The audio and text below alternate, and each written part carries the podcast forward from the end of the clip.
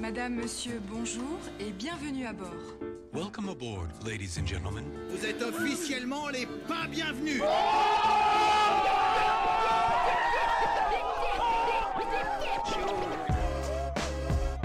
Paris 2. Ton podcast de quartier. Animé par Valentin.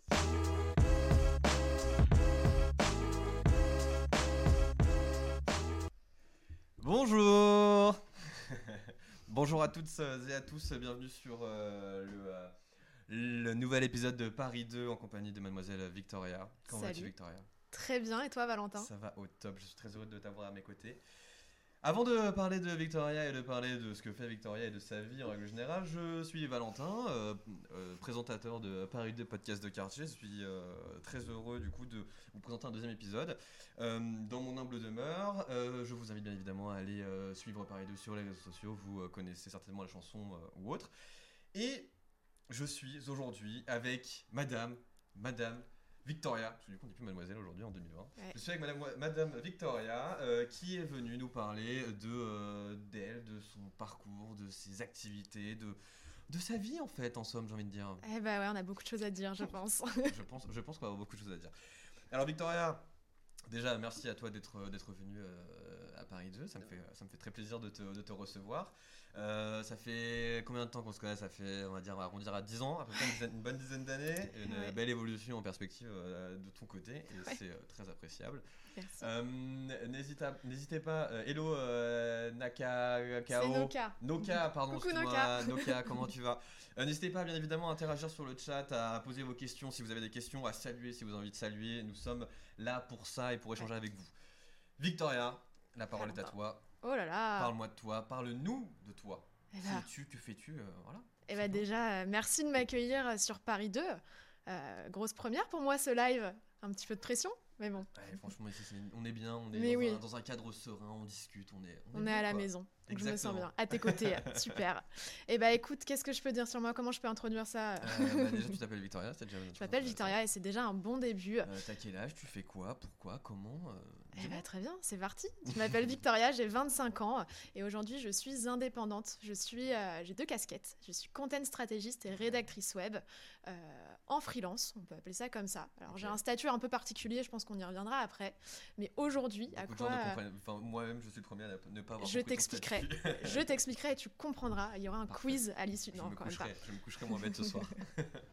Et, euh, et à quoi ressemble mon quotidien? Eh bien, en tant qu'indépendante, je crée du contenu pour Ouais. des marques. Des marques aujourd'hui qui sont euh, des marques en B2B. euh, beaucoup B2B, d'entreprises dire tech, business to business, c'est-à-dire que je crée des contenus euh, pour des entreprises qui proposent des produits ou des services pour d'autres entreprises.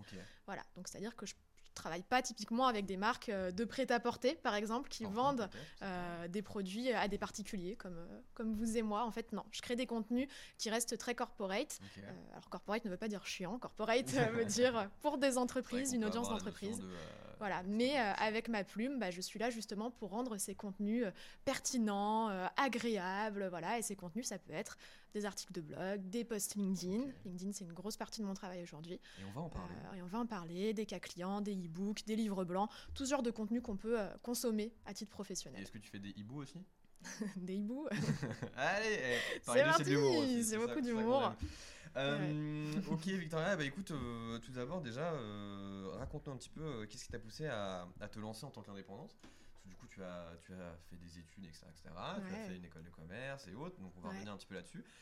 Mais qu'est-ce qui t'a poussé à devenir indépendante quoi? C'est quand même un choix. C'est quand même un choix qui est, qui est pas anodin. Alors moi, j'ai pas de, j'ai pas un, un parcours euh, d'entrepreneur, de, de serial entrepreneur. Ouais. euh, voilà, j'ai jamais eu euh, forcément envie de me lancer. Enfin, jamais eu d'idée de business euh, ou quoi que ce soit. C'est venu euh, au fur et à mesure. En fait, euh, voilà, j'ai commencé mes études euh, en faisant un BTS communication et après une école de commerce et marketing, comme tu l'as dit. Et on Et, tes, euh, tes amis du BTS. Comment On tes amis du BTS. Ouais, on leur fait des gros bisous. et, euh, Et en fait, ce qui s'est passé, c'est qu'avec ces études, j'ai eu euh, un pied très tôt dans le monde professionnel parce que j'ai eu euh, pas mal de stages, trois stages en deux ans en BTS, euh, j'ai eu deux, trois autres stages pendant mes, mon cursus ensuite en école de commerce. Donc Ouais. très vite, j'avais envie de travailler en entreprise. Et puis après, voilà, j'ai enchaîné, je travaillais dans des startups, dans des grands groupes, en agence. Premier, euh, deux alternances, un CDD, un CDI. Et puis, euh, et puis je me suis retrouvée dans ce CDI où je suis restée quatre mois. Euh, et en fait, euh, j'étais pas à ma place. Donc en fait, il s'est passé quelque chose euh, que beaucoup de personnes rencontrent, j'en suis Une sûre. sorte de révélation. une sorte de révélation, Un constat. euh, un constat. Euh, je suis arrivée parce que euh, la force des choses fait qu'une fois qu'on est diplômé, bah voilà, on doit rentrer sur le marché du travail dans une entreprise, euh, si possible une belle entreprise avec un bon salaire. Voilà, on est un peu conditionné à tout ça. Et moi, j'ai suivi un peu le mouvement et en fait, en arrivant, je me suis dit mais oula. Je suis pas à ma place, je ne me sens pas bien, euh, ce n'est pas pour moi. Euh, et donc en fait ça je m'en suis rendu compte très tôt, mais j'ai eu euh, beaucoup de mal à me à partir en fait, à me dire à me lancer, à me dire mais en fait si t'es pas bien dans ce CDI, qui est certes le premier CDI, ce n'est pas grave, ce n'est pas une fatalité, tu peux partir, tu peux rebondir, tu peux changer. Et en fait le problème c'est que moi je n'avais pas de plan B. Je me disais juste, je veux partir de ce CDI. Et en fait, à force de me dire, je veux partir, je veux partir, je veux partir, euh, bah, je me posais, je, finalement, je restais. Parce que je me disais, mais qu'est-ce que je vais faire vraiment, ouais, Voilà, c'est ça, qu'est-ce que je vais faire, euh, Ouais, j'ai pas de plan B, typiquement, Je- voilà. je sais pas où je vais. je sais pas où je vais. Et donc en fait, petit à petit, c'est assez marrant parce que j'ai commencé à dire à mes anciens collègues, donc voilà, on, on s'est entendu avec euh, mon ancien manager pour que je puisse partir, et j'ai commencé à dire à mes anciens collègues, euh, je pars parce que euh, je vais me lancer en indépendante. Et en fait, c'était une excuse. C'était une excuse. Je disais à tout le monde, voilà, je, je vais devenir freelance. Euh, J'adore ce que je fais, donc euh, j'étais dans un CDI en tant que content manager. Euh, je créais déjà du contenu à l'époque dans une Mhm. boîte en B2B. Ok. Et euh, ce que je faisais en termes de compétences, j'aimais bien ça. Mais c'était le job qui me correspondait pas, c'était peut-être le statut, c'était plein de choses. Et au final, je disais à tout le monde non, mais je vais faire pareil en indépendante, je vais faire pareil en freelance pour qu'on me foute la paix en fait, qu'on arrête de me dire mais qu'on me laisse tranquille. Et en fait, euh, bah, ce que je disais pour qu'on me laisse tranquille, c'est devenu réalité puisque j'ai quitté mon CDI. Euh, et puis finalement, je me suis dit bah, bah pourquoi pas en fait. À force de dire à tout le monde que je peux faire ce que j'aime, c'est-à-dire créer du contenu en freelance, Ouais. et bah testons, faisons et, euh, et on verra. Bon, du coup, vu que tu as fait ton, ton petit BTS, tu as fait ton école de, de commerce aussi, Ouais. l'ISTEC si je ne m'abuse. Tout à fait. C'était quoi ta filiale euh, que tu as fait à l'ISTEC pour après te, pour te diriger de Ouais. près ou de loin sur euh, cette partie un peu euh, content stratégiste, euh, création de contenu ou autre? Et bah alors, euh, après ce BTS communication, donc j'avais premier bagage en communication, Ouais. je me suis dit euh, que j'avais vraiment envie d'évoluer en marketing digital. Mhm. Donc j'ai suivi un cursus en marketing digital, tout simplement, en trois ans. Donc je suis arrivée en troisième année dans cette école. La troisième année, c'était plutôt classique, c'était voilà un cursus en commerce. La quatrième année, je suis partie à Londres, où là j'ai suivi des cours euh, de digital, de publicité, de euh, brand management. T'es parti combien de temps à Londres? Je suis partie un peu plus de six mois. Ouais, J'étais là euh, au TGV euh, à l'Eurostar quand elle est partie. Et c'est vrai, mais oui. J'aurais dû euh, sortir cette photo dossier, mais bon, je ne t'affiche Ah pas. ouais, euh, ouais, ouais, c'était un, un grand pas, mais Pour préserver cette amitié, je ne, je ne, je ne fais rien. t'es sympa. Mais Euh, euh, femme, il fait un fuck, le nain doré, là, oui, totalement, c'est ça, c'est c'est une œuvre d'art, euh, c'est joli. Salut euh, à toi, euh, pied de femme, bienvenue. Mais euh, voilà, pour répondre à ta question, euh, j'ai eu euh, un- une filière communication, marketing digital, euh, et j'ai toujours aimé écrire. En fait, Ouais. j'ai toujours aimé écrire, j'ai toujours aimé le marketing, la publicité. Quand j'étais au lycée, déjà, euh, je pensais que j'allais devenir euh, publicitaire. Voilà, euh, l'effet que peut faire euh, 99 francs sur une adolescente. Euh, Une mais belle référence, une très belle référence. ouais, ouais, ouais. Mais, euh, mais voilà, j'ai toujours su qu'il y avait quelque chose à faire avec les mots, la communication, la publicité, et, euh, et petit à petit, bah, voilà où j'en suis. C'est très bien. Euh, donc, une fois que tu as décidé d'arrêter euh, ton CDI, tu as dû euh, te lancer Ouais. toute seule, sans ayant forcément une connaissance globale du freelance ou du monde du freelance, parce que du coup, tu fais partie. T'es dans le, t'es dans la, t'es en freelance, mais tu fais partie d'un- d'une sous-catégorie de freelance. Alors, Euh, sous-catégorie, je sais pas, parce qu'on est quand même une élite euh, particulière. C'est vrai. C'est vrai, sous-catégorie le mauvais mot, mais je pense que tu es dans, une, dans une case euh, type euh, coopérative, ouais, une niche, et Ouais. du coup, tu es dans une coopérative. Alors, à mon sens, moi, c'est très. euh, C'est très vague, mais je vais t'expliquer. Agricole, c'est la, la seule définition que j'ai. Mais est-ce que tu peux nous en dire plus déjà? Qu'est-ce qu'une coopérative? Ouais. Alors déjà, quand j'ai quitté mon CDI, effectivement, euh, bah, c'était le flou. Parce que Ouais. euh, quand on décide de se lancer, c'est vrai qu'on pense tout de suite à la micro-entreprise. Parce que c'est simple, c'est vrai, c'est très pratique. En quelques clics, on peut euh, monter bah, sa société de bah, d'auto-entrepreneur, donc Mhm. c'est- c'est assez pratique. Mais en fait, moi, je suis passée par la case Pôle Emploi quand j'ai quitté mon CDI. Et c'est là que j'ai dit à ma conseillère, bah en fait, je suis un peu paumée parce que, euh, comme je le disais au début, j'aime ce que je fais, j'aime écrire, j'aime créer du contenu, je sens que je suis faite pour ça.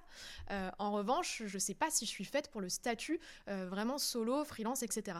Et c'est là qu'elle m'a dit, bah écoutez, en fait, il y a un compromis parfait qui existe entre le salariat et l'indépendance, ça s'appelle la coopérative d'activité et d'emploi. Et donc en fait, c'est une structure qui accompagne euh, des personnes qui veulent se lancer. Donc euh, ça peut être des personnes comme moi, assez jeunes, ou des personnes en reconversion, des gens qui ont envie de se lancer tout simplement, de tester un projet, mais qui n'ont pas envie de s'embêter à monter une structure, monter une société, ouvrir un compte en banque professionnel, enfin toute la partie administrative. Ont envie d'être soutenues, épaulées. Et en fait, euh, bah, j'ai rejoint cette coopérative. Euh, globalement, en fait, j'ai un statut d'entrepreneur salarié. Donc c'est un, un statut particulier puisque je suis salarié de la coopérative. J'ai un contrat avec cette co- coopérative qui m'encadre. J'ai une conseillère. On gère totalement ma comptabilité. Donc j'ai externalisé ça. Euh, voilà, il y a 300 ind- un- indépendants dans ma coopérative. Mhm. Donc j'ai un gros réseau. Mais je suis euh, bah, le seul maître à bord de mon activité. Oh, donc je beau, suis beau. entrepreneur. La maîtrise des mots. Voilà, c'est ça, mais je- ça. Non, mais trouve mes propres clients, euh, c'est moi qui vais les chercher, je travaille à mon rythme, donc j'ai tout, en fait, j'ai le quotidien d'un freelance, mais simplement l'encadrement d'un salarié. Du coup, ça C'est un veut compromis. dire que euh, c'est la coopérative qui te paye. Alors, c'est la coopérative qui me paye sur la base de mon chiffre d'affaires. Donc, c'est-à-dire c'est qu'effectivement, j'ai un contrat avec cette coopérative, j'ai des fiches de paie euh, à la fin de chaque mois comme un salarié euh, traditionnel, donc euh, Mhm. des fiches de paie avec de l'argent qui tombe sur mon compte en banque perso. J'ai une mutuelle, j'ai tous les avantages du salariat, ce qui est plutôt agréable quand, euh, bah, quand on est indépendant quand même. Euh, mais effectivement, la coopérative me paye sur la base de ce que j'ai réalisé. Donc effectivement, si je génère pas de chiffre d'affaires, bah, mon salaire est inexistant. Voilà, voilà. Donc, c'est pour ça mais je me porte très bien quand même aujourd'hui. Tu me fais une parfaite transition Ouais. euh, sur le sujet de euh, comment trouver tes clients quand tu te lances. Ah bah ça c'est une belle question. La prospection, euh, je, du coup, je vous invite à regarder le profil de Victoria sur, sur LinkedIn qui, euh, qui est tout plein d'informations, de tips et tout. Et euh, bah, tu vois, par exemple, Mhm. euh, moi, de par mes expériences, la prospection, je déteste ça. Ouais. Et, Tu n'es pas le seul. voilà, et du coup, je peux comprendre qu'il y en a qui aiment, il y en a qui n'aiment pas. Mais du coup, toi, comment tu t'es projeté au moment où du coup, tu te dis, bon, bah en fait, là, je suis solo, Ouais. je suis indépendante officiellement et il faut que je trouve des clients. Alors moi j'ai eu, euh, j'ai eu une première phase où en fait Ouais. je me suis testée euh, bénévolement. Donc euh, tu es bien au courant puisque quand je me suis lancée, alors ça c'était avant de me lancer officiellement, j'avais pas encore commencé à, à trouver des clients mais je me suis dit ah là là une œuvre d'art parmi tant d'autres par les personnes qui sont sur le live. Donc en gros pour vous euh, raconter l'histoire euh, de, de comment je me suis lancée, je me suis testée sur trois projets bénévoles en me lançant. Donc euh, il y a eu euh, Valentin qui a sa marque Fomp, Exactement. Euh, 10% avec le code Paris2 sur fond.fr. Il est exceptionnel. et, et donc je me suis voilà, je me suis testée, je lui ai demandé s'il avait besoin d'aide pour écrire des textes. En parallèle, j'ai aidé une association qui s'appelle Princesse Margot qui Oui, lutte contre juste. les cancers pédia- pédiatriques. Et j'aidais euh, une amie qui a un restaurant. Et donc en fait, je jonglais entre ces trois projets bénévolement. Je proposais mon aide. Euh, je voyais si ça me correspondait bien, le fait d'avoir euh, plusieurs clients en même temps pour des missions différentes. Et puis petit à petit, petit j'y ai pris goût et je me suis dit mais en fait c'est génial. En fait, je peux être payée pour ça. Donc maintenant, je vais aller trouver des clients. Euh, voilà, c'était c'était important et c'était la, la- la première premier grand pas Ouais. dans, dans cette prise de conscience de j'aime ça, j'aime être indépendante et je peux être payée pour, euh, pour ce que j'aime faire. Mhm. Euh, donc après avoir euh, fait bénéficier de mes services gracieusement à mes amis, je me suis dit je vrai. vais Non, aller trouver vrai des que clients. Pour le coup, en, en y revenant, euh, Victoria, euh, pour fond, du coup, a écrit tout le storytelling suite à, on va dire, l'histoire que, que, que je- que- qu'on lui avait racontée. Et c'est vrai qu'aujourd'hui, en fait, le storytelling, euh, j'ai même pas envie d'y toucher parce que je le trouve ultra percutant. Et juste cette phrase, euh, Fomp est le reflet de notre génération, nous sommes l'audace, l'humour, la fierté. Euh, les gars, j'aurais pas fait mieux et je trouve ça juste ultra impactant et ultra fort. Voilà, c'est tout. Ça, ça me touche euh, beaucoup. Merci. merci. euh, merci beaucoup. Comment rebondir après ça Eh Euh, ben, Non, bah pour continuer, ouais. Comment est-ce qu'après du coup j'ai trouvé mes premiers bah clients oui. Euh, Alors du coup, tu ne vas pas bosser gratuitement toute ta vie. Mais non, non, à un moment, il faut se lancer. Il faut se lancer, il faut s'affirmer, il faut trouver des clients. Moi, j'avais une stratégie, euh, à- et j'ai toujours d'ailleurs, et j'encourage aussi les gens à faire ça, une stratégie avec euh, plusieurs, euh, plusieurs leviers, plusieurs leviers d'acquisition. Donc, c'est-à-dire Mhm. que je ne mise pas tout sur le même canal. Euh, je fais de la prospection, ça c'est une première chose. La prospection, donc c'est-à-dire que je vais démarcher les entreprises qui me, qui me font envie, qui me donnent envie, qui, qui, qui me motivent, euh, pour qui euh, voilà, j'ai envie de créer du contenu. Je vais les démarcher. Donc comment est-ce que je fais? Donc soit je fais des emails, ça c'est ce que j'ai fait au début. Ouais. Et maintenant ma prospection, elle est beaucoup plus sur LinkedIn. Donc c'est-à-dire que des emails en mode email personnalisé pour chacun ou genre tu prenais une sorte de Mailchimp et t'envoyais Ah non, à personnalisé, évidemment. Non, non, non, queen de de, temps, quoi. queen de la personnalisation. Euh, non, non, en fait, je, et j'utilisais vraiment ma plume au service de ma prospection aussi, puisque euh, les entreprises que je prospectais, j'avais pour chacune vraiment envie de travailler avec elles. Donc, je prenais du temps pour travailler chaque message, identifier la bonne personne. J'envoyais pas des emails de masse. Ok. C'est vraiment de la personnalisation. Euh, voilà, je- j'essayais de- d'y mettre de la personnalité, de montrer comment est-ce que je pouvais accompagner. euh, voilà, c'est toujours dur quand on se lance et qu'on n'a pas forcément de, de preuves tangibles, Ouais. une liste d'articles de blog à montrer, etc. Il faut, il faut se démarquer autrement. Donc moi, je me démarquais par ma plume, par mon envie, ma motivation. Et donc, j'écrivais des emails. Petit à petit, euh, j'ai décalé sur LinkedIn une communication qui était euh, euh, bah, beaucoup plus courte en envoyant des messages personnalisés à des, à des dirigeants, etc. Ouais. Euh, mais toujours dans la personnalisation. Ça, c'est un premier levier, c'est la prospection. C'est oser aller démarcher des clients qui nous donnent envie. En fait, je sais que beaucoup de personnes ont peur, beaucoup de personnes n'osent pas, beaucoup de personnes ont la flemme, mais mais il faut se dire que c'est vraiment l'opportunité euh, bah, d'aller travailler avec ses clients idéaux, tout simplement. Donc en fait, il faut se donner cette chance-là, et c'est ce que j'ai fait dès le début. Donc ça m'a attiré des premiers clients. Ouais. Et puis après, j'ai eu un deuxième levier. Le deuxième levier, il est arrivé, euh, on va dire, 3-4 mois après mon lancement. Je Mhm. me suis mise à communiquer sur LinkedIn. Donc en fait, euh, petit à petit, j'ai équilibré la balance. Donc à la fois, j'allais vers les gens, j'avais de l'outbound, donc euh, en gros, c'est moi qui envoyais des messages aux gens. Et à la fois, j'avais de l'inbound parce que je créais du contenu sur LinkedIn, des posts, je relayais mes articles de blog, etc. Ouais. Au début, c'est comme ça que j'ai commencé. Et petit à petit, euh, j'ai créé un rendez-vous avec les gens sur LinkedIn, deux fois par semaine, je crée des posts. Et ça m'a. Et voilà, après la viralité du réseau fait que euh, les posts tournent, sont vus, sont commentés, sont partagés. Les gens m'ajoutent, les prospects voient mes posts, et en fait, c'est eux qui viennent vers moi. Un peu effet vertueux quoi. Exactement. Et donc, du coup, ça, a- ça été le deuxième levier pour trouver des clients. Ça a été de créer du contenu sur LinkedIn pour m'attirer euh, bah, des prospects euh, qui s'intéressent à ce que je raconte. LinkedIn, c'est finalement euh, un beau portfolio pour moi parce que ça me permet d'écrire et à la fois d'attirer les gens qui, bah, qui aiment ma plume, pour ceux qui, qui, qui accrochent à mes textes et ce que je raconte. Ok. Donc ça, ça a été sympa. Et puis, euh, je continue toujours à le faire. Et troisième levier, euh, bah, du coup, je, je travaille avec des agences, enfin, notamment euh, une agence euh, aujourd'hui qui, qui, qui sert d'apporteur d'affaires, entre guillemets. Et donc, en fait, je travaille conjointement avec cette agence sur plusieurs projets, notamment des projets de stratégie.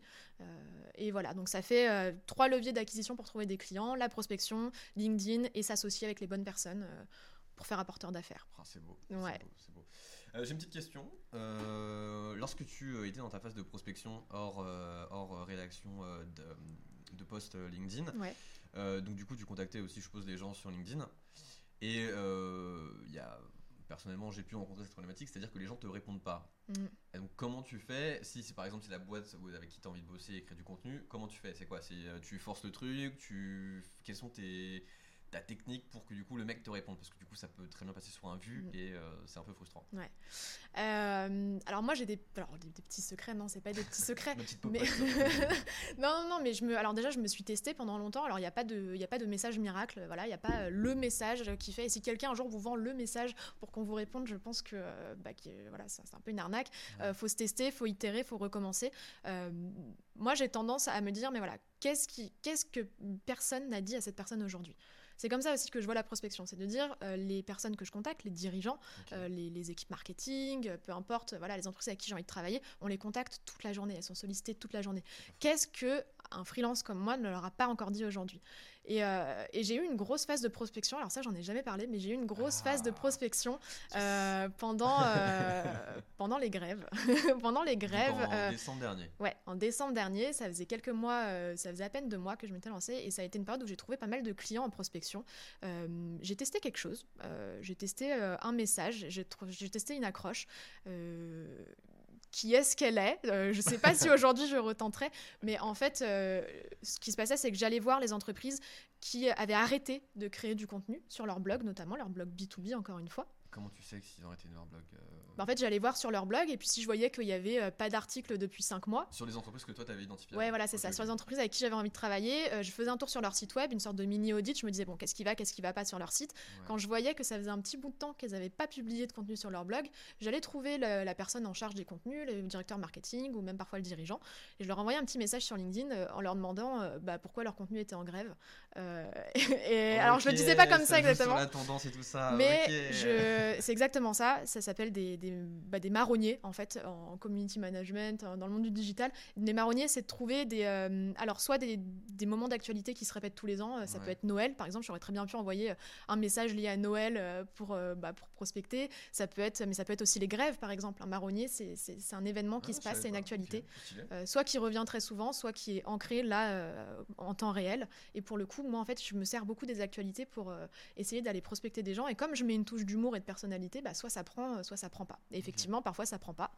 Mais quand ça prend, euh, bah, je sais que c'est des clients qui sont réceptifs euh, et qui sont prêts à me faire confiance. Et, euh, et en l'occurrence, cette technique des grèves, ça a pas mal marché. Et est-ce que du coup, est-ce que ça te permet de retargeter après, par exemple, t'as envoyé un message LinkedIn à telle personne, imaginons au moment des grèves, et après tu recontactes par mail, ou est-ce que tu arrives à identifier à peu, à peu près, euh, Ouais. avoir un suivi derrière pour euh, non pas le recontacter, le recontacter, recontacter d'une différente, manière ou autre Ouais, bah alors après, j'ai des, euh, des personnes qui sont très honnêtes avec moi et qui me disent bah là tout de suite on peut pas, recontactez-moi euh, dans quelques semaines, etc. Ouais. Alors ça, c'est aussi une technique qui est utilisée pour dire euh, laissez-moi Laisse-moi laissez-moi tranquille. tranquille. Mais, mais alors parfois je le fais. Non, en fait, je, je m'accroche. Alors je suis pas non plus dans l'insistance. Enfin voilà, j'insiste pas, je, je, je traque pas mes prospects idéaux, Ouais. je, je suis pas là à, à m'accrocher à eux euh, voilà, comme une moule à son rocher. Non, c'est pas du tout, euh, c'est pas du tout l'idée. Euh, je, voilà, je, je, je teste. Si ça prend, ça prend. Si ça prend pas, effectivement, parfois je relance. Mais je fais assez peu de relance, bizarrement. Parce que maintenant que j'ai plusieurs canaux d'acquisition, Mhm. bah, effectivement, quand ça prend pas en prospection, bah, je sais que je vais trouver d'autres clients via LinkedIn. Donc en fait, ça- c'est des méthodes qui tournent. Et puis après, je suis quand même toute seule, faut pas l'oublier. Donc je peux pas non plus travailler avec euh, 40 entreprises à la fois. Ouais. Donc, euh, donc je me limite aussi. Et, euh, et c'est moi qui mets la jauge de euh, est-ce que j'ai vraiment besoin de recontacter cette personne, euh, avec qui j'ai envie de travailler, etc. Donc je me pose aussi les bonnes questions. Ok, très bien. Si sur le chat vous avez des questions, n'hésitez pas, bien évidemment, nous sommes là pour ça. Donc du coup, ton petit... Aujourd'hui, euh, moi, en termes de visibilité, c'est LinkedIn. Ouais. Euh, Qu'est-ce qu'un bon post LinkedIn? Comment bien maîtriser l'outil pour avoir des interactions? Je vais donner 2-3 chiffres, hein, parce que bon, quand même, euh, je, euh, chez Paris 2, on se renseigne, hein, je tiens à le dire. Euh, un de tes posts qui a le plus, euh, le plus marché euh, a... fait plus de 7777 beaucoup trop de 7 dans ce chiffre Conspiration. like du moins plus de 800 commentaires et avec des Ouais. impressions du post à hauteur de 400 000, 400 000 vues donc ce qui est équivalent peut-être de deux fois la ville de Dijon je pense que c'est quand même euh, très impressionnant il y a quand Ouais. même beaucoup de Dijonnais qui t'ont vu Euh, Salut Dijon. bisous à tous les big Dijonnais up. Big up, Dijon. euh, et du coup, voilà, que- comment, euh, comment euh, euh, créer un contenu euh, sur LinkedIn qui soit à la fois euh, intéressant, euh, percutant et qui ensuite, toi, te puisse euh, te permettre de récupérer des clients ou autre? Ouais, alors il y a, il y a plusieurs choses. Déjà, là, ce post que tu as cité, effectivement, euh, c'était assez exceptionnel. C'est pas, c'est pas la norme de faire euh, presque 500 000 vues sur un post. C'est pas, euh, c'est pas commun. Disons Ouais. que c'était un gros buzz qui est devenu un peu incontrôlable. Euh, mais c'est pas commun. Et, euh, et ce post-là, en, en l'occurrence, c'était un petit coup de gueule. C'était un post assez à chaud, spontané, euh, sur un sujet, voilà, qui moi m'a touché particulièrement. Une remarque qu'on m'a faite en me disant que j'avais eu de la chance d'être là où j'en suis aujourd'hui. Et en fait, moi, j'en ai, j'en ai un peu marre par moment qu'on mette euh, bah, mon, euh, mon évolution sur le dos de la chance. Et donc, c'était un post où j'explique que si j'en suis là où j'en suis aujourd'hui, euh, bah, c'est qu'il y a beaucoup de travail derrière. Et en fait, c'est simplement pour faire passer un message de euh, quand vous rencontrez quelqu'un qui semble réussir, Mhm. peu importe ce qu'on met derrière la réussite, hein, c'est subjectif, mais peu importe ce qu'on met derrière la réussite, voilà, bah, félicitez-le aussi pour le travail qu'il a fait parce qu'il y a beaucoup de nuits blanches, il y a beaucoup de travail. Enfin, Ouais. c'est la vie d'entrepreneur, c'est euh, c'est pas tous les jours tout rose. Et en fait, ce post est devenu super viral et incontrôlable. Mais en temps normal sur LinkedIn, moi, je fais deux posts par semaine. On n'est pas sur des chiffres comme ça. Enfin, il y, a- il y a quand même beaucoup d'engagement Ouais. et une communauté qui me suit. Mais euh, il faut pas prendre ça en référence non plus. Et quand on veut être sur LinkedIn, il faut pas le faire pour faire de l'influence. En fait, LinkedIn, on est là pour développer sa présence, on est là Mhm. pour développer euh, son personal branding, sa marque Son personnelle, réseau, son réseau. Et puis après, euh, tout ce qui est lié aux vues, il faut pas y accorder non plus trop d'importance. Moi, j'ai tendance à dire euh, une sorte d'équation que j'essaie de respecter à chaque fois, en trois, Addition. en trois temps. Une addition plutôt, voilà, on va, on va vas-y. rester simple. C'est En premier temps, c'est la régularité. En fait, euh, sur LinkedIn, il va falloir instaurer un rythme, euh, un rythme, euh, créer des rendez-vous avec son, audi- son audience. Et pour moi, c'est le plus important. C'est-à-dire que voilà, si demain vous faites votre premier post sur LinkedIn, que vous soyez un freelance, voilà, quelqu'un en reconversion ou même un employé, parce qu'on voit de plus en plus aussi d'employés prendre la parole sur LinkedIn. LinkedIn, c'est plus qu'un CV en ligne en fait, c'est plus qu'une médiathèque, voilà, une CV tech. non, LinkedIn, c'est un vrai outil pour prendre la parole, faire passer des messages. Donc si demain vous vous mettez à faire ça, il faut pas s'arrêter au résultat du premier poste. Il faut instaurer des rendez-vous. Euh, Il y a un entrepreneur qui s'appelle Romain Limois, qui a un super podcast, qui dit souvent euh, la régularité bat le talent. Donc en fait c'est ça, c'est la régularité, la régularité, la régularité, tout simplement. Ça c'est la première étape. Mais tu, comment être régulier et régulière si, euh, par exemple, t'as pas d'inspiration? C'est ce qui s'appelle définir euh, une stratégie éditoriale, un calendrier éditorial. Ah. Et donc, euh, Et donc là, on appelle Victoria. Et là, on m'appelle parce que moi, j'accompagne les entreprises aussi pour ça. Alors, pas que sur LinkedIn, ça Oh, peut être dans un, dans un dans contexte podcast, beaucoup plus grand. Mais, euh, mais voilà, en fait, c'est euh, l'inspiration. En fait, moi, je définis des piliers éditoriaux avec mes clients et c'est ce que j'invite les gens à faire si demain ils veulent prendre la parole sur LinkedIn. C'est de se dire, bah voilà, euh, je vais essayer de définir euh, un pilier éditorial. Ça peut être parler de ce qui m'inspire. Ouais. Euh, un pilier éditorial, ça peut être parler de, de sa vie d'entrepreneur. Ça peut être de parler euh, des tendances de son écosystème. Enfin voilà, c'est de Tu des grands par sujets. semaine, par mois Alors après, ça, c'est, ça dépend de, de chaque personne. Moi, j'ai la, la- la chance, entre guillemets, enfin, j'ai beaucoup d'inspiration. Je suis tout le temps inspirée. Euh, j'ai un Trello, donc euh, sur un outil, en fait, euh, je note à chaque fois toutes mes idées de poste et j'ai deux, trois semaines d'avance sur mes futurs posts LinkedIn. J'ai beaucoup d'inspiration. Mais en fait, c'est de se dire, dans un premier temps, peut-être, je prends la parole une fois par semaine sur LinkedIn. Mhm. Ça fait quatre fois par mois et chercher quatre idées de poste en rapport avec des thématiques qui peuvent intéresser, euh, intéresser l'audience. Donc ça, c'est la première chose, c'est la régularité. Pour moi, la deuxième chose, c'est l'authenticité. Donc c'est-à-dire que c'est l'inspiration, ça vient aussi euh, en regardant ce que les gens font, c'est évident. Enfin voilà, on a besoin de regarder ce que les gens font. Ouais. Euh, mais il faut trouver des prises de parole authentiques. Il faut d'ailleurs pas faire que partager sur LinkedIn. Il faut pas faire tout le temps partager. L'algorithme n'aime pas forcément. Il préfère euh, des publications natives. Donc c'est-à-dire c'est toi qui vas prendre la parole et qui va donner ton avis sur un sujet, qui va partager une actualité, etc. Mais vraiment avec ta plume, avec tes mots et, euh, voilà. Donc l'authenticité, être vrai, naturel, ne pas essayer d'imiter le- les gens sur LinkedIn, ça marche pas. Et la troisième, c'est la qualité. Alors la qualité, c'est subjectif, mais ça, ça se voit en fait euh, au fur et à mesure. Euh, c'est de prendre la température euh, de ce que pensent les gens sous les posts LinkedIn. C'est c'est regarder ce qu'ils disent, est-ce que ça crée de l'engagement, est-ce que les, les- les gens euh, passent leur chemin quand on prend la parole sur un sujet? Et c'est comme ça qu'on arrivera à définir si ce qu'on fait, c'est de qualité. Mais c'est lié à la valeur perçue. Donc Mais est-ce que aujourd'hui, moi quand je scroll sur mon fil LinkedIn, euh, est-ce qu'une publication que moi demain je vais faire avec euh, peut-être juste euh, la vidéo de ce podcast et un message en disant oui j'ai reçu Victoria sera plus ou moins performant qu'un message où du coup où tu vraiment tu rédiges vraiment tout de A à Z où du coup tu sais tu segmentes ta pensée et ton post est-ce que du coup c'est voué à, à être non performant Hmm. ou ça se passe comment? Bah, euh, aujourd'hui, il y a quand même des, des petites règles qui reviennent de plus en plus souvent sur euh, LinkedIn. Alors même si on peut pas être maître de l'algorithme, je peux pas te dire aujourd'hui, bah voilà, demain, voilà exactement ce qui va marcher sur LinkedIn. Alors après, même encore marcher, on- ça dépend ce que ça veut dire marcher. Ouais. Est-ce que ça veut dire faire des vues? Est-ce que ça veut dire avoir plein de gens qui t'ajoutent après? Est-ce que ça veut dire euh, avoir plein de commentaires? Enfin voilà, on maîtrise pas l'algorithme, donc c'est un peu difficile de répondre à ces questions. Aujourd'hui, il y a des règles qui reviennent de plus en plus souvent, des règles par exemple de copywriting, donc euh, du coup de, de vente. Comment est-ce que tu mets en avant ton message Comment est-ce que tu arrives à accrocher l'attention dès la première ligne Moi, c'est ce que je fais dans mes posts. On voit souvent que la première phrase, la toute première phrase, euh, bah voilà, c'est quelque chose qui attire l'attention. Ouais, C'est soit euh, catchy, donc voilà, c'est soit, euh, euh, c'est soit, euh, comment dire, euh, un reproche, ça peut être euh, une question, euh, ça peut être une phrase euh, qui, qui, bah voilà, qui suscite un peu euh, le- la surprise. Voilà, donc c'est de trouver, de réussir à, à- à toucher l'attention dès la première ligne, Ouais. euh, de développer, d'avoir quelque chose d'assez construit, et puis de faire un appel à l'action à la fin. Donc ça, c'est ce que j'essaie de faire euh, régulièrement, poser une question, avoir envie d'interagir avec les gens, parce que c'est c'est Ouais. important. Et, euh, et, euh, et voilà, en fait, c'est voilà. des règles de copywriting. voilà. Mais alors oui, ouais, ce que je voulais dire aussi, c'est que par rapport à l'algorithme, euh, quand tu postes quelque chose sur LinkedIn, ça va prendre en compte aussi ton interaction derrière. Si tu postes un- une publication et qu'ensuite tu t'en vas, tu réponds pas aux commentaires, ça, LinkedIn Oui, va pas aimer. Il faut quand même être présent. Il y a une règle comme quoi il faut être présent dans les deux heures qui suivent la publication pour interagir avec les gens. Sinon, ça remonte pas dans le fil d'actualité. S'il y a l'interaction avec ton poste. S'il y a de l'interaction avec ton poste. Mais ça, encore, ça vient avec la régularité. Ça vient aussi en allant échanger sous les posts des autres, parce qu'il n'y a pas que sa création de contenu personnel. Et d'ailleurs, ça, ça peut être une première étape pour les gens qui n'osent pas publier sur LinkedIn. Encore une fois, que ce soit des freelances ou même euh, voilà, des personnes en entreprise qui ont envie de bah, parler un peu du produit Ouais. euh, ou de ce qu'ils font, ou de recruter aussi beaucoup. La première stratégie, moi j'appelle ça la théorie des petits pas, enfin, c'est de faire des pe- petits pas par petits pas.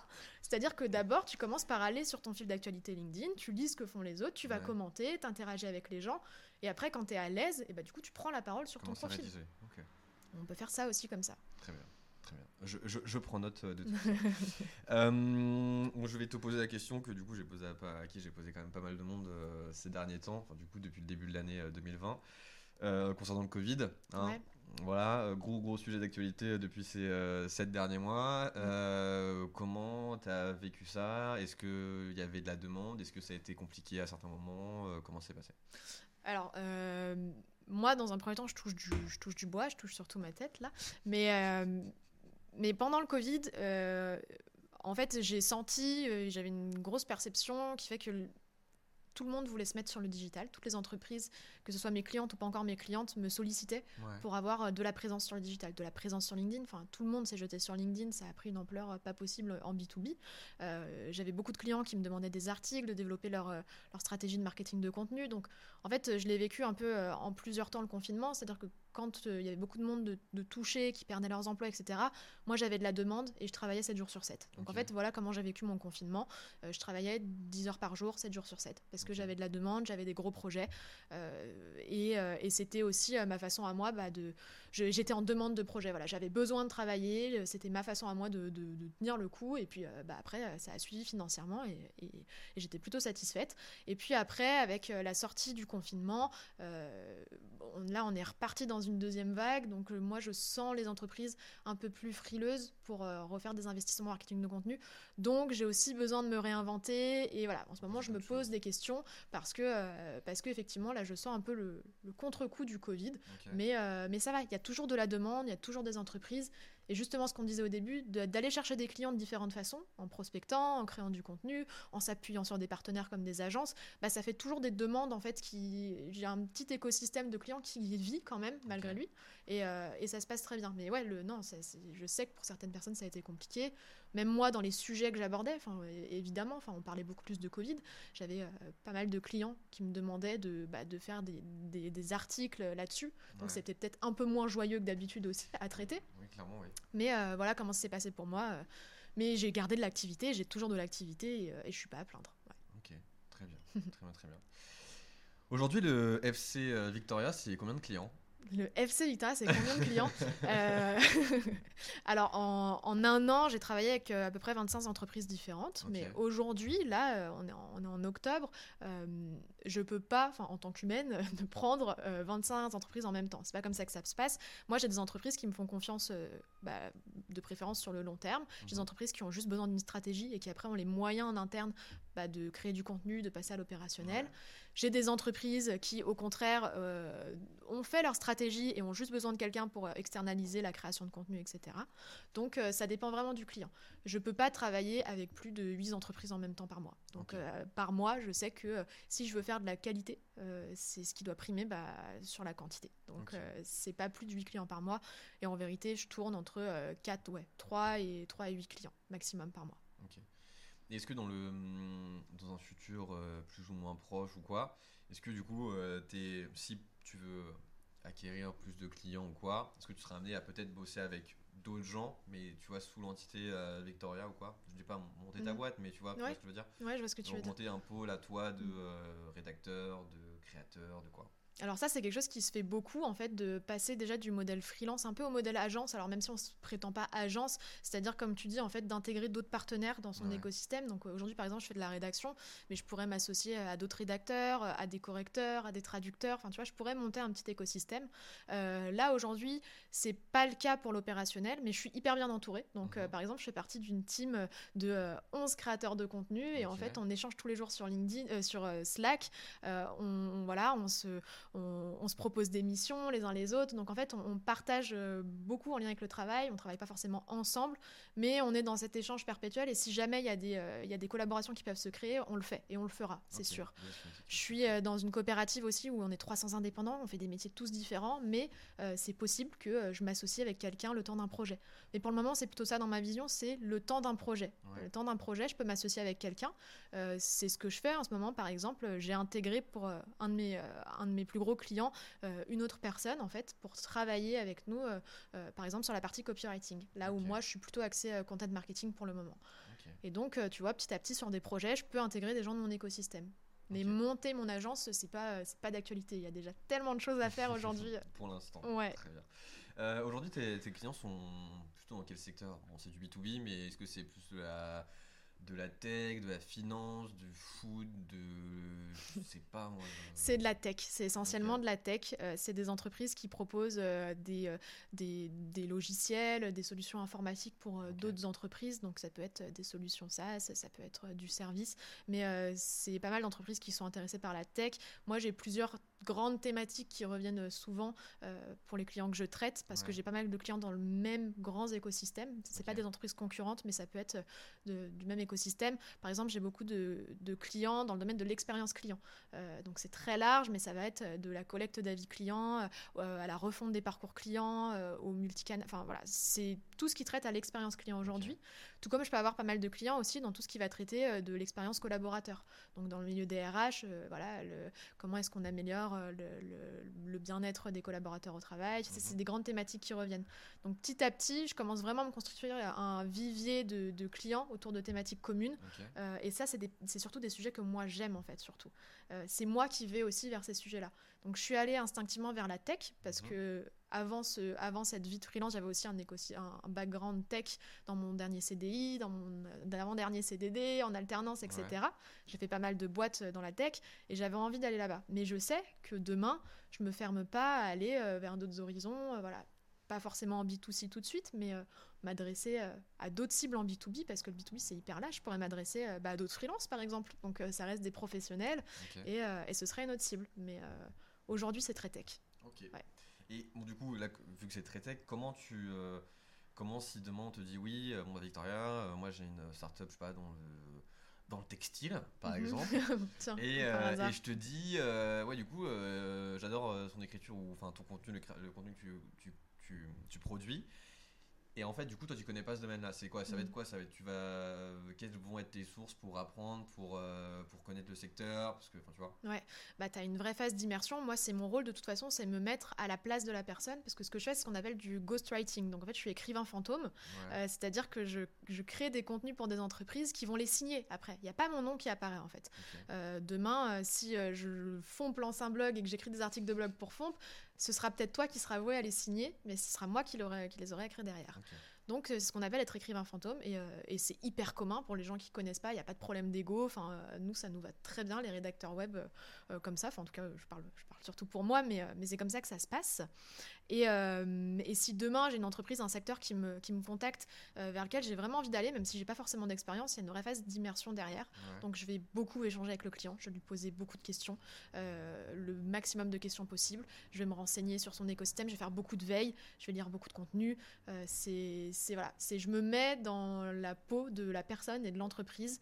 Euh, et c'est pas c'est pas facile, c'est vrai que c'est pas facile, mais euh, ça fait partie du job. Aujourd'hui j'ai l'habitude et euh, et en fait, on arrive assez vite à se projeter aux côtés d'entreprises. Déjà, si ça, si ça fit bien, si ça marche bien, on arrive facilement à se renseigner sur le secteur. Mais ouais, il y a beaucoup d'échanges derrière et ça se fait pas du premier coup. Euh, on peut pas devenir euh, du. Par exemple, moi, je petit exemple. Là, euh, j'ai travaillé avec une entreprise. euh, bah, j'ai un client, par exemple, qui fait du déménagement d'entreprise en B2B. Moi, je Ok. connais rien en déménagement. Alors, c'est pas la thématique la plus compliquée, mais c'est un monde un peu parallèle pour moi. J'y connaissais rien. Je travaillais avec une entreprise qui travaillait, qui, qui luttait contre les risques psychosociaux liés au bruit en entreprise, avec des protections auditives adaptées. Alors ça, c'est du chinois pour euh, 90% des personnes. Oui. J'en faisais partie. Mais, euh, mais voilà, je me suis mis dans la peau de l'entreprise, j'ai beaucoup échangé avec elle et j'ai créé du contenu euh, pour eux. Ok. Comme ça que ça se passe. Ok, ok. trop cool. Trop cool, trop cool.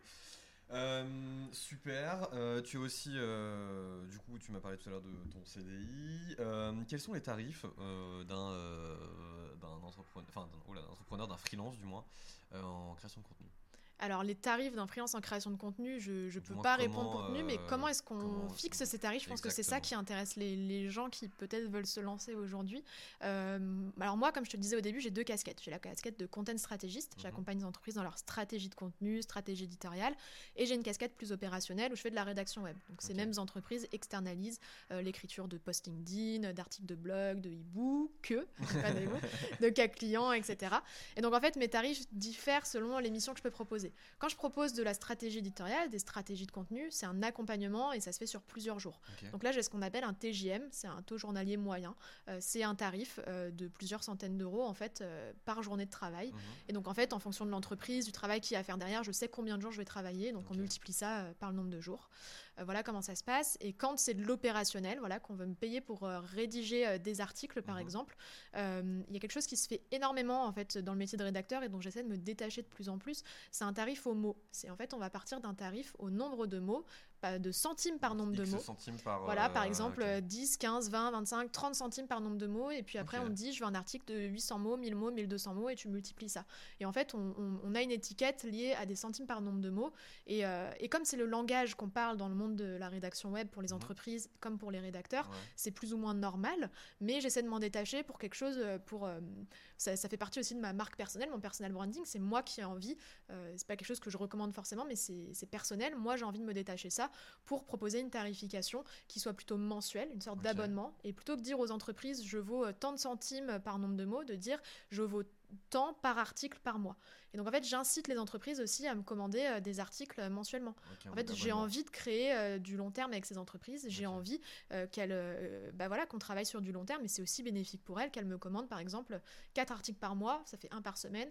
Plutôt que de me demander mon tarif pour un article, moi je vais leur vendre mon tarif pour un accompagnement de quatre articles par mois. Ok. Et donc ça fait un tarif. euh, alors si l'entreprise veut, elle peut diviser ça pour se rendre compte combien ça fait au centime par nombre de mots. Mhm. Mais je trouve que dans l'image qu'on dégage, bah, c'est un peu plus qualitatif et valorisant en fait, de dire je vaux tant de centaines d'euros par contenu et ça fait tant par mois et on s'engage sur six mois. Et du coup, ton process, lorsque du coup tu vas à un client qui te dit bon, bah, ok, euh, Victoria, je veux bosser avec vous, c'est quoi? C'est du coup, euh, il y a une phase de test avant de, avant de se lancer au, enfin, Mm. à, à fond dedans ou ça se passe comment? Alors il y a une phase de test euh, dans la majeure partie des cas. Les tests sont rémunérés. Ça c'est quelque chose sur lequel j'insiste aujourd'hui. Euh, aujourd'hui, euh, voilà, j'ai j'ai- pas mal de références à envoyer aux entreprises qui veulent en savoir plus sur ma Ouais. plume. Il n'y a pas de test gratuit. Je, enfin voilà, il n'y a pas de test gratuit. Euh, Aujourd'hui, euh, je, je produis du contenu, c'est mon métier, donc euh, donc il y a toujours une phase de test, soit sur un mois, soit sur un contenu, c'est aussi possible. Moi, j'accepte. Mhm. Euh, c'est normal d'avoir un avant-goût, mais c'est un peu comme les posts LinkedIn, c'est la régularité aussi. La régularité, bah, le talent aussi. Donc on Ouais. essaie de s'engager aussi sur, bah voilà, sur du, sur un mois de test avec quatre articles par exemple, et puis et puis bah voilà, dans la majeure partie des cas, ça se passe très bien et on poursuit derrière. Il n'y a pas de euh, satisfait ou remboursé, par exemple. Chez moi, c'est pas Oui, dans ma politique d'achat, il n'y a pas de satisfait ou remboursé. C'est pas dans le petit. euh, Non, mais par contre, euh, il, voilà, il faut, euh, j'essaie de, bah voilà, de toujours partir sur au moins un contenu test et c'est aussi utile pour moi pour voir si je suis à l'aise, euh, si je suis à l'aise avec l'entreprise. Ouais. Une question sur le chat qui dit euh, Est-ce que ça t'arrive de ne pas être inspiré pour un de tes clients? Euh, qui pose cette question? Alice Lang. Ah, c'est Alice. Salut Alice. Est-ce que ça m'arrive de ne pas être inspirée pour un de mes clients? Ça m'arrive, euh, ça m'arrive pas. C'est marrant comme question, mais ça m'arrive pas parce que euh, déjà je suis, euh, je suis drivée dans, dans, dans ce que je fais. Enfin, je suis, euh, j'ai des briefs, donc c'est-à-dire que souvent l'entreprise a une idée euh, derrière aussi de ce qu'elle veut que je raconte. Donc euh, l'inspiration ne fait pas tout, c'est euh, assez documenté les contenus que je produis. Donc euh, voilà, on va me demander euh, de, de- de parler, euh, je sais pas moi, d'une tendance ou d'un sujet. Ouais. Euh, et moi, je vais faire de la recherche, donc euh, je vais pas manquer d'inspiration, je vais pas manquer de ressources en fait. Euh, parfois, évidemment, je euh, bloquer sur une introduction, sur une partie, sur euh, quelques mots pour la conclusion, mais globalement, ça, c'est et c'est aussi ça vient avec l'entraînement. Enfin, euh, il y a forcément eu des fois où j'ai dû manquer d'inspiration, mais ça se, ça se travaille quoi. Aujourd'hui, j'ai pas le sentiment de plus être inspirée. Ok, très bien. Ouais. Euh, tu es en, en freelance, donc tu dois certainement travailler de chez toi. Oui. Est-ce que c'est le cas? Est-ce que tu vas dans des espaces de coworking? Comment ça se passe du coup quand ton endroit de travail c'est chez toi, euh, est-ce Ouais. que ça peut pas parfois poser des problématiques Bah, euh, au début, je te disais, ouais, moi, je suis quelqu'un qui euh, multiplie les canaux d'acquisition. J'aime pas tout miser sur quelque chose. Je suis quelqu'un qui a besoin d'équilibre, donc que ce soit pour trouver des clients, comme pour euh, mon lieu de travail. C'est exactement la même chose. Évidemment, je suis freelance, je travaille beaucoup de chez moi, mais comme je fais partie de cette coopérative, du coup, ce statut un peu particulier, il faut savoir que c'est des, ils ont des locaux dans le 11e à Paris, et donc je me rends dans ces locaux tous les mercredis, par exemple, pour coworker sur place. Il y a une salle de coworking, et je retrouve d'autres entrepreneurs. euh, Voilà, tous les mercredis, c'est ça par exemple. Ensuite, euh, le reste de la semaine, je suis soit chez moi, soit dans des cafés. Donc, euh, je travaille beaucoup dans des cafés bah, à côté de chez moi, soit toute seule, soit à deux. Mais voilà, ça donne une autre dynamique de travail. Et puis, ça m'arrive aussi d'être chez le client. Euh. Chez le client, euh, notamment pour tous les projets stratégiques, euh, voilà, que ce soit pour faire des workshops ou alors pour restituer des présentations. Là, c'est un peu plus compliqué, on fait ça en visio en ce moment, mais je n'ai pas de semaine type où je suis 100% chez moi. Ça n'arrive jamais. Je suis à minima au moins une fois en train de coworker par semaine avec d'autres entrepreneurs. C'est comme ça que je trouve mon équilibre en fait. Mm. Très bien, très bien équilibre. Ouais. Et du coup, parmi ça, est-ce que tu as une préférence du coup? Parce que moi, à titre personnel, quand tu me dis ça, j'aurais tendance à préférer être chez le client parce que du coup, au moins, je vois ses Mhm. besoins. Est-ce que de ces euh, différentes euh, étapes, ou du moins de ta semaine, est-ce qu'il y a quelque chose où tu, que tu préfères Euh, ça dépend vraiment de- du projet sur lequel je suis. Moi, je Ouais. fais quand même un, métier dans la- quand je suis dans des missions de rédaction, j'ai besoin vraiment de, euh, bah, de, de calme, de silence. Euh, j'ai besoin d'être d'être à fond dans ma rédaction. Donc, quand j'ai des missions de rédaction, je m'arrange toujours pour faire ça les jours où je suis chez moi.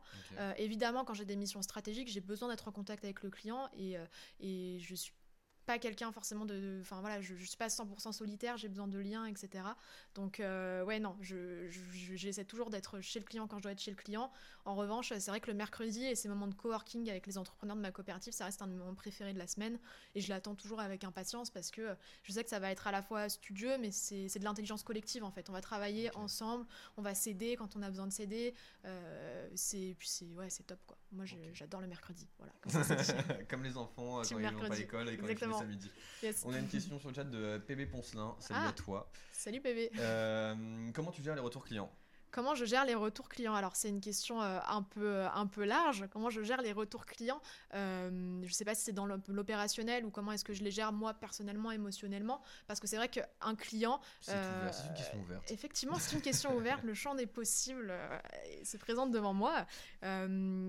Les retours clients, donc quand les clients sont contents, on va parler de ça euh, très cash, euh, il y a des clients qui sont contents, il y a des clients qui sont euh, pas forcément contents de mon travail pour X ou Y raison. Je fais un métier créatif. c'est comme si demain vous, voilà, demain vous faites appel à un graphiste, enfin tu fais appel à un graphiste, imaginons, j'arrête de vous voyer. Bah, tu vas avoir tendance à dire j'aime, j'aime pas. La rédaction, ça peut être euh, un peu pareil, ça peut être un peu du j'aime, j'aime pas. Là où euh, demain, tu as un plombier qui vient chez toi, tu vas pas lui dire euh, j'aime, j'aime pas. C'est Ouais, le mec me qui pas, répond à un euh, besoin, euh, voilà, tu as besoin de lui. Les métiers créatifs, c'est très subjectif, il y a beaucoup d'affect, d'émotionnel, etc. Donc, je peux tomber face à des clients qui n'aiment pas. Quand les clients n'aiment pas, bah, en fait, je travaille toujours avec eux pour essayer d'améliorer ça. Moi, je suis quelqu'un qui me. Je me donne toujours, je suis très perfectionniste, je me donne à 100% pour mes clients. Mhm. Donc, euh, quand un client n'est pas satisfait, on essaie de trouver pourquoi, on essaie d'améliorer, etc. Quand un client est satisfait, il me fait un retour satisfait, Ouais. euh, bah là, je le gère, euh, je le gère très bien. Enfin, je, suis, je suis ravie.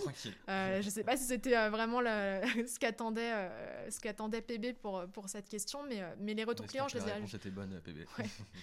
Donne-nous une note sur 20, s'il te plaît. non, mais je les gère toujours avec, certes, beaucoup d'émotionnel, parce, que, Ouais. bah, parce que j'ai envie de satisfaire, mais avec beaucoup de professionnalisme aussi, parce que voilà, on est dans une relation commerciale avec ses clients, donc euh, on fait tout pour que ça se passe bien. Ok. Et Est-ce que du coup, lorsqu'on fait appel à une euh, rédactrice de contenu, on fait appel à toi, Ouais. euh, justement sur les retours clients, est-ce que, je sais pas, tu sais, sur les graphistes, tu as le droit à un, deux allers-retours et Ouais. tout?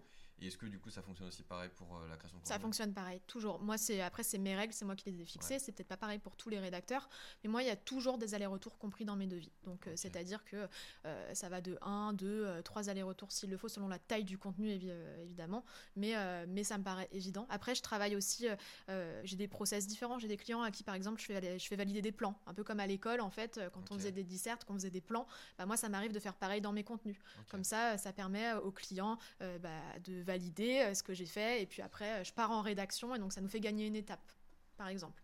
Ou alors j'ai des clients qui me font confiance à 100%, les yeux fermés, et qui me donnent un sujet, j'écris dessus, et après on revient dessus si nécessaire, mais euh, dans la majeure partie du temps, on essaie de gagner du temps. C'est important le temps.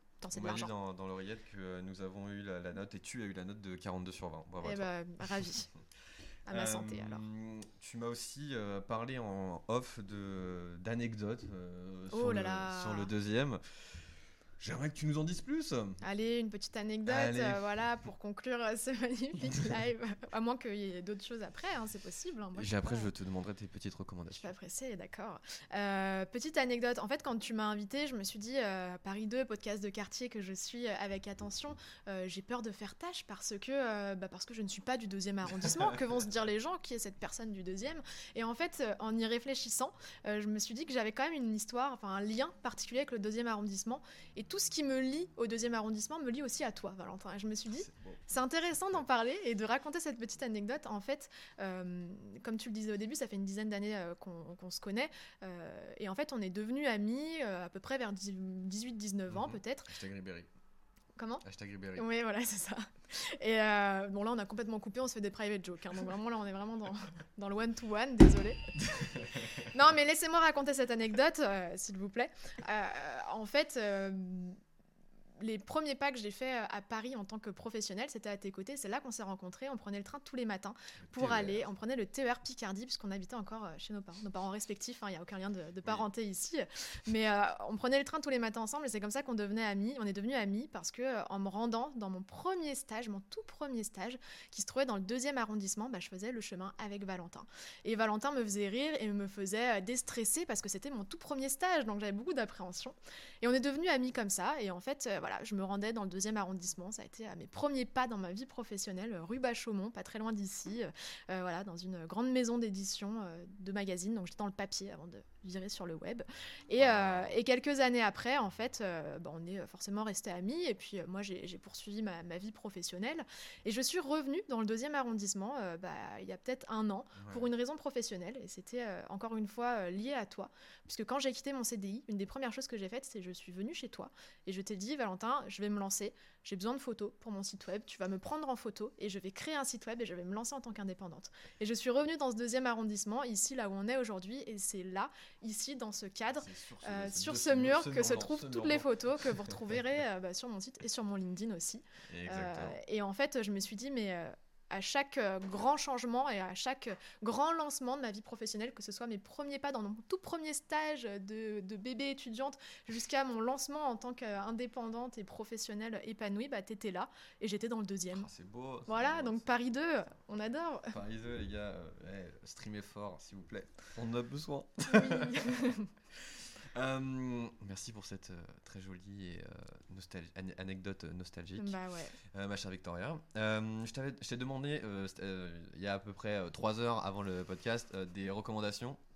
Parce que c'est aussi le podcast, c'est aussi un travail que l'on fait vraiment en amont, hein, Ouais. vraiment pas du tout à l'arrache. Pas du tout. Donc si tu as des recommandations à faire, euh, tu as, te laisse. Champ libre. Exactement. Très plaisir. bien. Eh bien, je suis désormais en tête à tête avec les auditeurs. Et, euh, et je pense que ce que j'ai dit tout à l'heure, lié à l'équation moi, que j'utilise sur LinkedIn, euh, régularité plus authenticité plus qualité, je pense que c'est quelque chose à retenir quand on a envie de, de créer du contenu. Euh, le faire pour développer une présence et pas développer son influence. Voilà, on n'est pas là pour devenir des, superstars quand on veut se lancer. euh, je pense notamment à LinkedIn. Là, je, fais plutôt une aparté sur LinkedIn, mais, euh, mais voilà, pensez régularité, pensez à créer des rendez-vous, pensez aussi à partager ce que vous aimez. Essayez pas toujours de, de satisfaire votre audience. Enfin, moi, c'est aussi ce que je me dis. Euh, on le voit bien, les posts les plus spontanés où je partage des choses un peu plus personnelles, c'est ce qui marche le mieux sur LinkedIn. Ouais. Donc euh, non, soyez, euh, soyez vrai. Pour créer du contenu, essayez aussi de, bah, de faire la théorie des petits pas. C'est ce que j'expliquais tout à l'heure. C'est-à-dire, on commence par lire du contenu, aller commenter deux trois posts, et puis on ajoute les gens qui créent ces contenus. On va échanger avec eux, et puis petit à petit, bah voilà, on ose nous aussi créer du contenu sur LinkedIn, mais, mais ça se fait petit à petit. Euh, on se teste, on réitère. euh, c'est pas grave, on avance comme ça. Et puis, euh, et puis, et puis voilà. Sinon, ouais, essayez de pas se focaliser sur l'algorithme. Pareil sur LinkedIn, de pas se focaliser sur les vues. Les vues, c'est un Ouais. indicateur, c'est un indicateur qui booste notre ego. Et mais c'est pas le plus important. L'important c'est le H2H plus que le B2B. C'est le human to human. C'est ce qu'on va créer comme relation. C'est, ouais, mais c'est c'est important en fait. C'est on est là pour faire bah, de l'humain, alors du commercial certes sur LinkedIn, mais, euh, mais de l'humain avant tout. Donc ouais, euh, essayer, essayer de faire ça. Et puis, euh, et puis je pense que vraiment, moi, ce qui m'a servi et ce qui est le- un vrai conseil fondamental dans mon lancement en tant qu'indépendante, Ouais. ça a été de trouver cet équilibre en fait. Cet équilibre aussi bien dans, mes, euh, euh, dans ma stratégie d'acquisition, comment j'ai trouvé des clients. J'ai pas tout misé sur LinkedIn euh, du jour au lendemain en fait. Euh, j'ai été aussi chercher des clients. Je trouve que c'est. Bah, c'est hyper, euh, c'est hyper important parfois de se bouger aussi pour aller chercher les clients et pas attendre qu'ils tombent du ciel. Enfin voilà, je, Ouais. je pense que c'est bien de trouver un équilibre entre euh, créer du contenu euh, pour sa marque personnelle, trouver des clients, mais aussi euh, se bouger bah, pour aller chercher les gens avec qui on a vraiment envie de travailler, s'associer avec des bonnes personnes, des apporteurs Ouais. d'affaires, etc. Donc c'est à peu près, à peu près tout ce que, tout ce que je conseille aujourd'hui. Recommandations de Victoria. c'est mes petits tips, mais, mais après, je suis, je suis bien, bien entendu euh, disponible sur LinkedIn euh, ou toute autre C'est plateforme. exactement, tu allais, euh, Ouais. tu allais euh, clairement, c'est exactement ce que j'allais dire en fait. Ouais. Euh, où est-ce que l'on peut te contacter? Est-ce qu'il y a un mail? Est-ce qu'il y a un, sais pas, Sur un LinkedIn. un site web Venez en masse. Ouais. Euh, bah, vous pouvez venir sur mon site web pour voir les photos de Valentin, mais sinon, si- Mais ouais, sur ton site web, il y aura un moyen de te contacter. Est-ce qu'on voit ce que tu as Voilà. déjà écrit? Est-ce qu'on voit peut-être avec, avec, avec lesquels tu travailles ou autre Peut-être? En gros, déjà ton, ton site web quoi. Ouais, et puis alors bah, victoriadebargue.com. Voilà. Mais euh, c'est vrai qu'aujourd'hui, LinkedIn est surtout ma vitrine. Donc euh, ma vitrine euh, aussi bien pour voir ce que j'écris, ce que je crée au quotidien. J'aime beaucoup créer des débats. Donc en fait, le mardi et le jeudi, je crée des posts sur LinkedIn pour partager bah, plein de choses. Enfin, déjà là, en une heure, euh, j'ai dit euh, peut-être euh, un quart de, de ce qui se passe dans ma vie. Donc en fait, sur LinkedIn, vraiment, c'est un rendez-vous. euh, hebdomadaire donc ouais non j'incite aussi les gens à venir me poser leurs questions en direct sur LinkedIn et puis et puis et puis voilà quoi me suivre des contenus échanger et c'est tout Super. Euh, eh bien, euh, oh, merci Kana Capi pour euh, ton follow. Je vous regarde depuis la Nouvelle-Calédonie. Eh bien, merci à toi. Je suis très Merci. heureux que Paris 2 se soit exporté aussi loin. J'espère Mm. que tu vas bien. Euh, eh bien, les amis, c'est la fin de cet épisode et de ce live de Paris 2. Euh, merci à toi, Ouais. Victoria, Merci à d'être, toi. de t'être déplacée. Euh, N'hésitez pas bien évidemment à aller euh, suivre Victoria sur euh, LinkedIn et sur son site web aussi, bien Ouais. évidemment. Si vous avez des problématiques de contenu, n'hésitez pas aussi à, à vous diriger vers, vers Victoria, qui sera la personne la plus apte à vous répondre.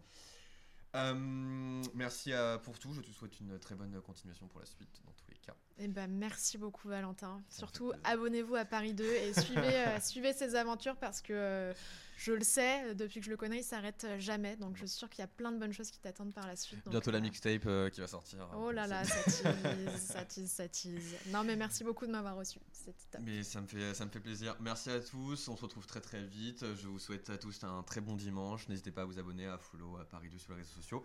Que je vous affiche euh, juste là. Euh, et vous allez voir l'outro que, qui est déjà culte, typiquement culte de Paris 2. Je vous souhaite à toutes et à tous une très bonne journée. Bisous. Bonne journée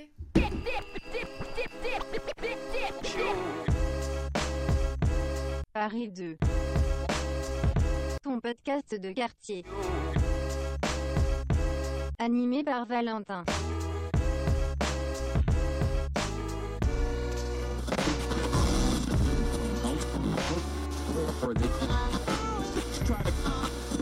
Яркое свечение еще продолжается. В этом опыте оно длится необычайно долго. Thank you.